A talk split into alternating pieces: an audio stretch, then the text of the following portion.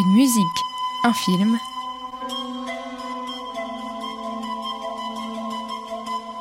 Caroline Pastorelli.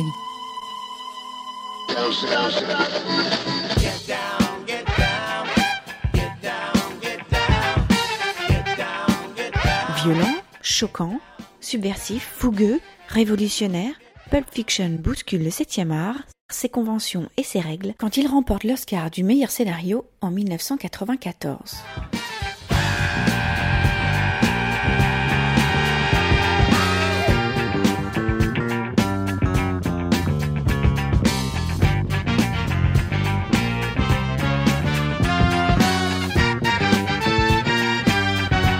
Quentin Tarantino devient célèbre, Uma Thurman devient une icône, et le cinéma se découvre un nouveau maître, avec un nouveau langage, une nouvelle façon de filmer, et une nouvelle façon de camper les personnages.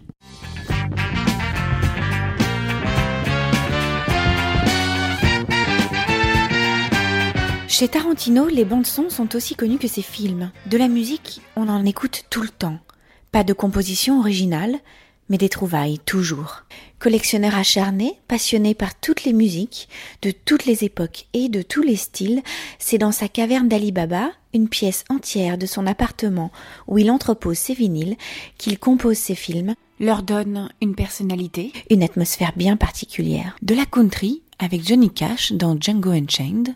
There ain't no grave can hold my body down.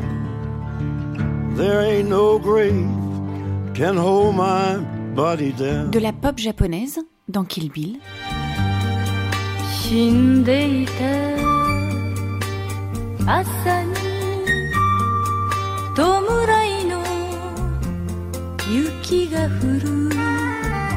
Du classique avec Beethoven dans Inglorious Bastards.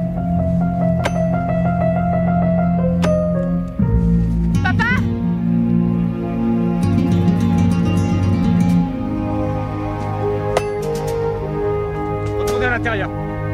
Fermez la porte. De la soul avec Bobby Womack dans Jackie Brown. You don't know what you do till you put under pressure. Cross 110th Street is a hell of a tester. Across 110th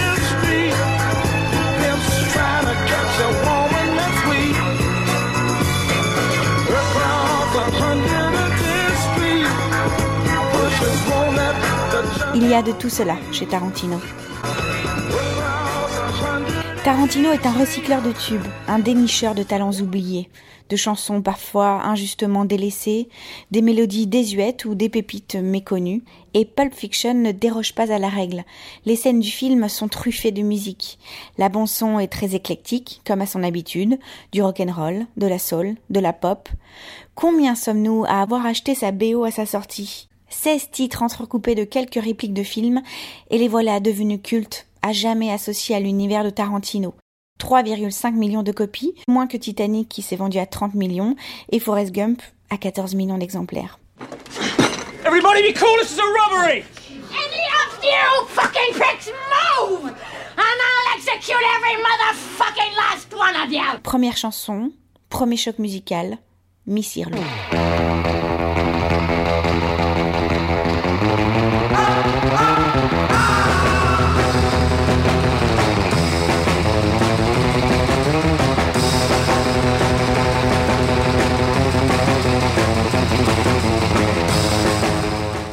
La considère comme la chanson de Pulp Fiction, mais qui sait qu'elle est au départ un air traditionnel grec?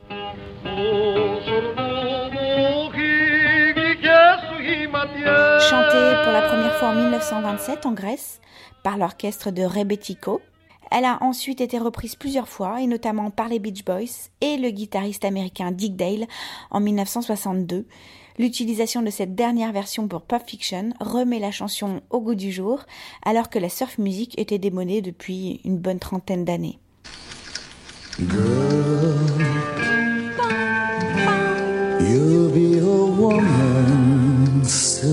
Cette scène est l'une des plus connues du film. La musique qui l'accompagne, son plus grand succès, sans doute.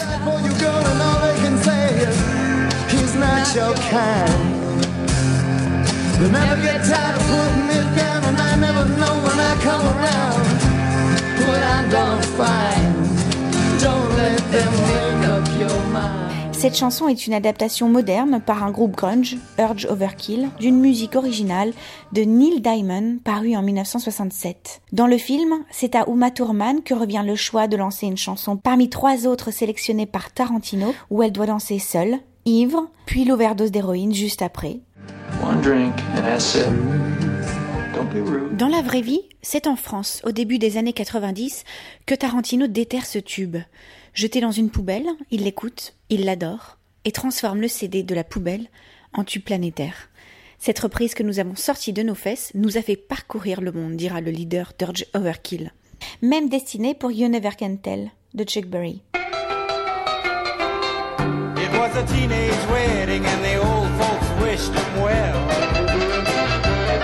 You could see that Pierre did truly love the mademoiselle.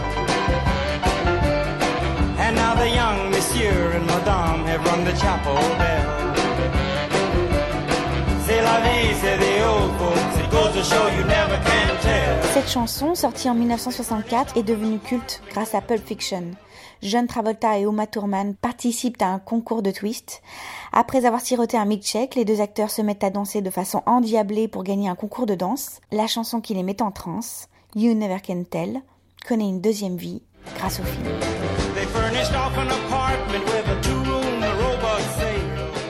Et s'il fallait en choisir une dernière, ce serait celle-ci. Hi, Vincent. I'm getting dressed. The door's open. Come inside and make yourself a drink. Mia.